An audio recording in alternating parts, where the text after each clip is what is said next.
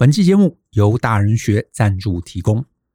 我们认为，人与人的交集几乎都是由闲聊开始，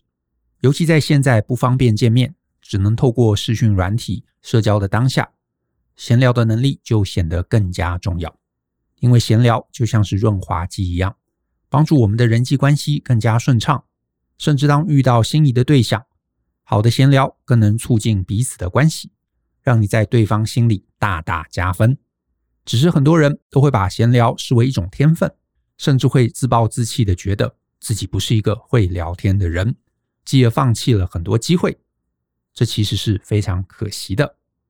因此，我们大人学特别设计了这堂第一次闲聊就上手的系统化做法。这堂讲座就是想告诉大家，闲聊其实是有诀窍的。即使你是原本不擅长与人聊天，透过课堂上教的方法，加上自己的练习，你也能透过闲聊拉近彼此的距离。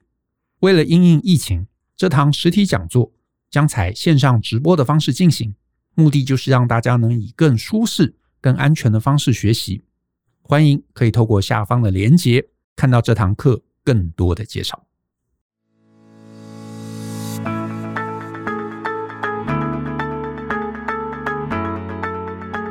欢迎收听大人的 Small Talk，这是大人学的线上广播节目。我是舅张国阳。大人学啊是个分享成为成熟大人必备学问的知识平台。我们长期分享职业发展、人际沟通、个人成长、商业管理以及两性关系等等的人生议题。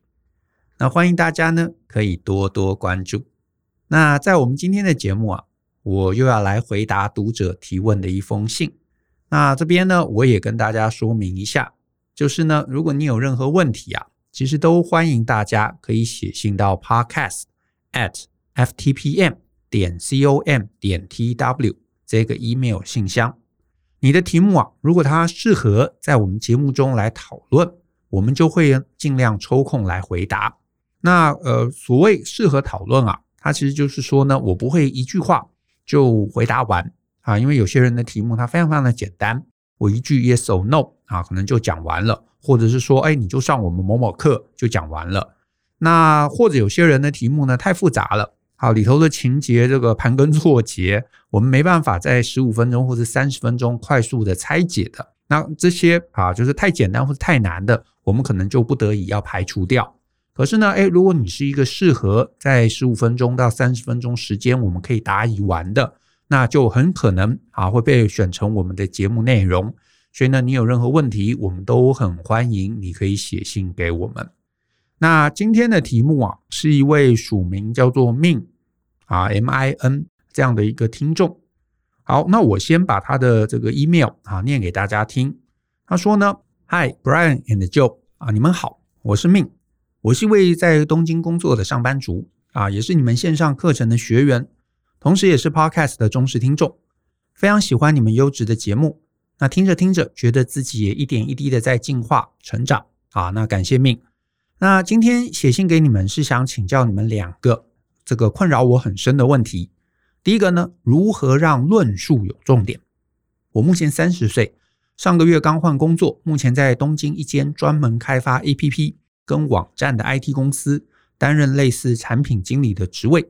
那工作内容包含和客户一起找出问题、定义产品到开发维护都是。那每周需要主持和客户的会议，去做问题分析与讨论，同时常常会担任工程师跟 design 之间的媒介去做协调。那平常的对话基本上全日文。目前虽然刚上任不到一个月，却频频被上司指出论述没重点。听不懂想表达什么，简报也是一样，缺乏重点。这其实是我从以前以来的痛处，常被说这个讲话很跳，不够有重点啊，不然就是说思考的不够透彻，看不到事情的核心。那为了改善这个问题，看了很多书，也试着做很多自我提问的练习啊，比方说针对一个问题去问多次 why，却好像还是完全没有改善，觉得非常沮丧，也越来越没有自信。想请教两位有没有什么解决方法？那第二个问题呢？如何走出过去失败的阴影？好，我在五年前因为交换学生来日本之后，就直接在日本求职。那时候虽然非常努力练习，却怎么样也比不过日本人，所以面试几乎全部都被刷掉了。后来好不容易进入一间小公司，却因为日文讲得不够好，而在试用期被 fire。那这件事情带给我很大的打击，觉得自己好像不管怎么努力，当对方觉得自己能力不足的时候，自己还是会被淘汰掉。这样的阴影一直伴随着我。尽管这几年日文已经几乎跟日本人一样流利，也有几年工作经历。但面对最近刚进新公司，还是会很害怕跟焦虑，害怕自己会因为上面讲的缺点啊，论述没有重点，而被觉得不适任而被淘汰。过去的失败阴影好像一直没法增多，好希望自己能多些自信，希望能听听两位的建议。嗯，好，那我先针对第一个问题啊，关于就是论述没重点这件事情，我呢，呃，想说给命啊。三个我自己的，我觉得啊，对我有帮助的一个建议啊，你可以试试看。我觉得呃，第一个建议啊，第一个建议就是不要急忙回答问题。你无论如何，先让自己思考一下。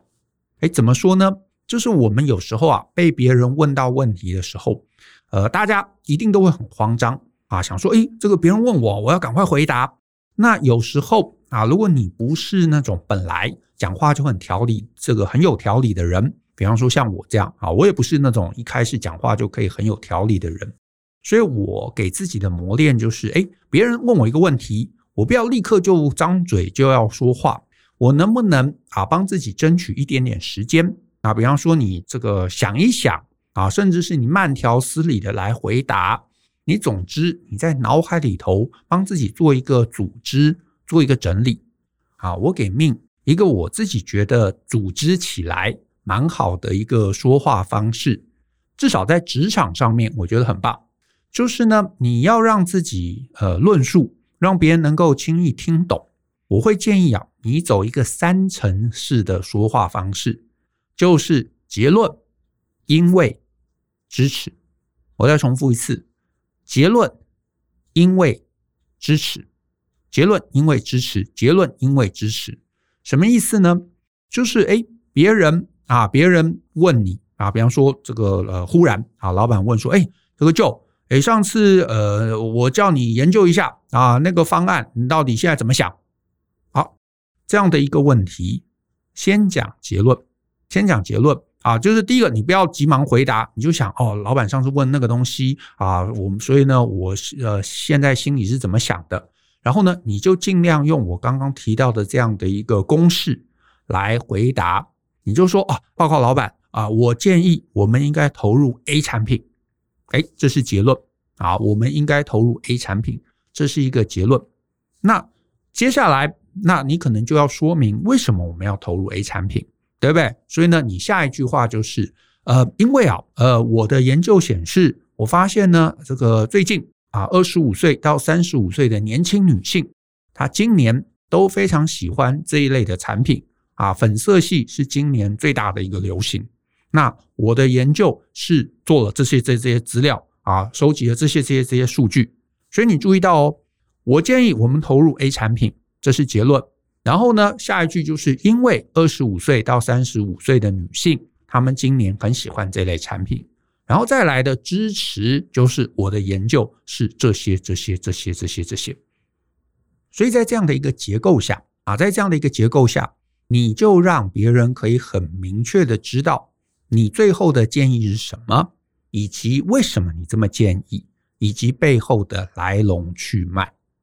我自己碰过很多人啊，我听他们讲话，我可能会觉得很不耐烦，尤其是我自己是主管。有时候我听这个呃下面的同仁跟我报告事情，我会觉得很不耐烦的，往往都是一个状况，叫做铺陈过多啊，铺陈过多。我自己也觉得很多老板不喜欢，就是呃很多同仁就会开始讲说，呃老板我跟你讲一件事啊，呃就是最近因为怎么怎么怎么呃，然后呢又怎么怎么怎么怎么，然后什什么讲讲讲了一堆。然后我心里就一直讲说，所以呢，所以呢，所以呢，所以呢，你为什么不能直接告诉我是是什么状况？你为什么一直要在那边铺陈半天啊？我觉得在职场工作啊，我觉得在职场工作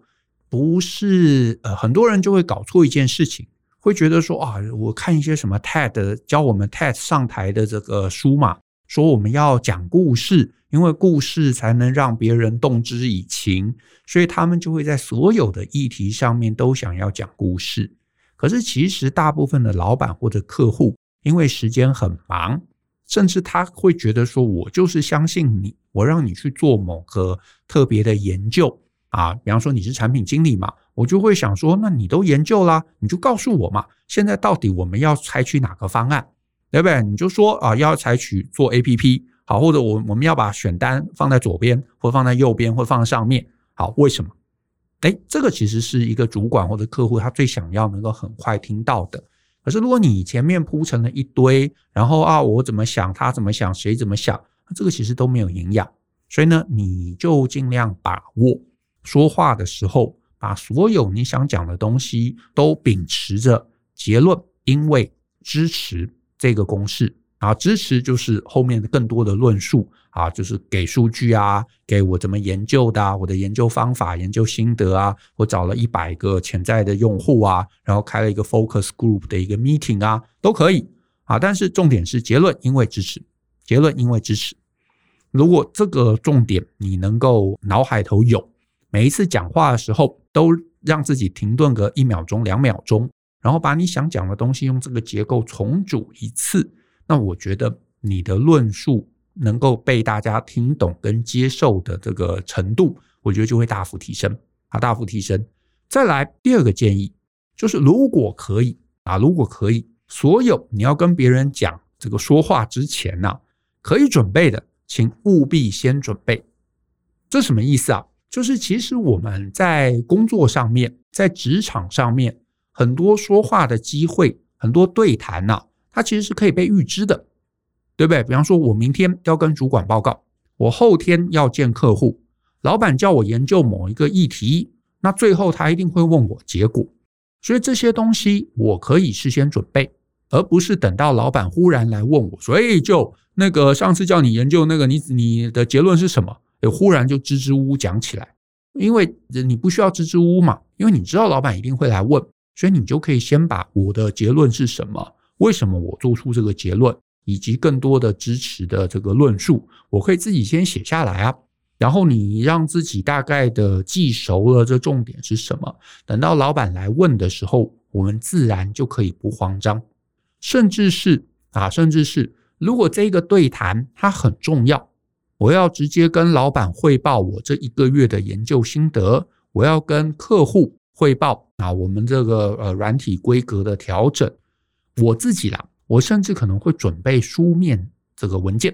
那这个书面文件它不一定是投影片，它不一定是投影片，它可以是简单的手绘的草稿啊。当然，它也可以是你知道电脑这个画的东西都可以。但是重点是啊，它不用很多，它可能就是一两张啊 A4 程度的纸，它把整个论述的全貌能够呈现清楚。它可以是图片，它可以是一个呃流程图。啊，它可以是简单的箭头，对不对？那重点是这些东西的呈现，如果让别人可以轻易的理解我想要讲的全貌，那我也可以让别人觉得我是一个很有逻辑、想法很清楚的人。我要强调哦，结构其实还是不脱我刚刚提到的，就是结论因为支持，结论因为支持，结论因为支持。这个结构论述它还有一个额外的好处，就是呢。呃，虽然啊，虽然你可能会想说啊，老板问我，我要巨细靡遗的讲，但是你要记得，老板或者客户他的时间不一定是你知道你想象的那么多，他可能就是现在有个五分钟，所以他抽空来问问你啊，所以他会希望能够很快的听到重点。所以呢，如果啊，如果你这个结构有别人的时间很有限，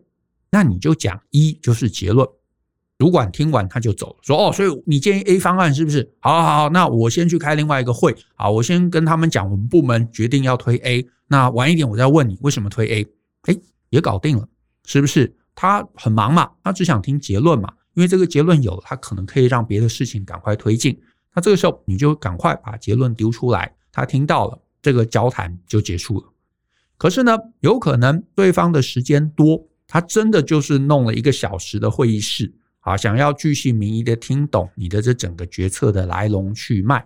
或者是呢，你讲了结论，主管吓一跳，想说，诶，为什么是 A？为什么不是 B？我以为 B 比较好，诶，你能不能跟我解释一下，为什么你推荐 A？这个时候，他就会想要听到因为以及更多的支持的证据，所以你就可以在这个结构下面继续往下说明，甚至是，诶，你如果有准备投影片，这个投影片也可以用这样的一个形式，越后面越是补强前面的证据。啊，越后面越是补强前面的证据，因为这还有一个好处，就是开着开着开着，老板搞不好觉得哦，差不多了，我都有听懂了，那后面就不用拿出来了，他可能也就散会了，对不对？可是你如果先是讲一大堆旁支的铺陈，然后讲了半天研究的手法，然后老板可能就很没耐心，他就一直在想结论呢，结论呢，结论，结论，为什么不讲结论？然后他就会觉得你很无能，所以呢，调整一下顺序。我觉得你的呈现方式，你给别人的观感跟印象就会大幅不同。好，再来第三个建议。第三个建议是这样，就是难免我们说话的时候啊，因为可能紧张，因为可能没有自信。无论如何，只要你开始觉得你在说话的过程中你紧张了，你开始觉得有点词不达意了，那这个时候你心里就要跟自己讲一件事情，来，就语速慢下来。哎，这个我自己觉得很有用。就是呢，我们其实有些人啊，以我自己来说，我是那种想法比嘴来得快的人。就是我可能脑海头已经想到三了，可是嘴巴里头才讲到一，所以呢，讲着讲着就开始有一点跳跃啊，就是我就会开始跳。所以呢，如果有一些人啊，他的想法没有像我那么快，他中间就会卡住，就会觉得，哎，为什么你从一已经跳到三了？然后呢，我就会被打断。我一旦被打断，我就更容易变得词不达意。所以呢，这个时候，这个时候如果开始被别人打乱了节奏啊，我继续勉强很快的去做回应，我就会让这整个对答更没有结构，我自己就会很痛苦，对方听了也会很痛苦。所以我后来常年就发现，如果在这个状况，你心里很慌，你就更想要讲很急很快，然后你就会让自己更没有结构，所以别人就更听不懂。所以这个时候你不能放任自己很直觉的想要讲更快，你反而要稍微停顿一秒，深呼吸，然后呢，你再慢慢的、慢慢的把你的思绪慢条斯理的讲出来。这个时候你的结构、你的掌握就会回来。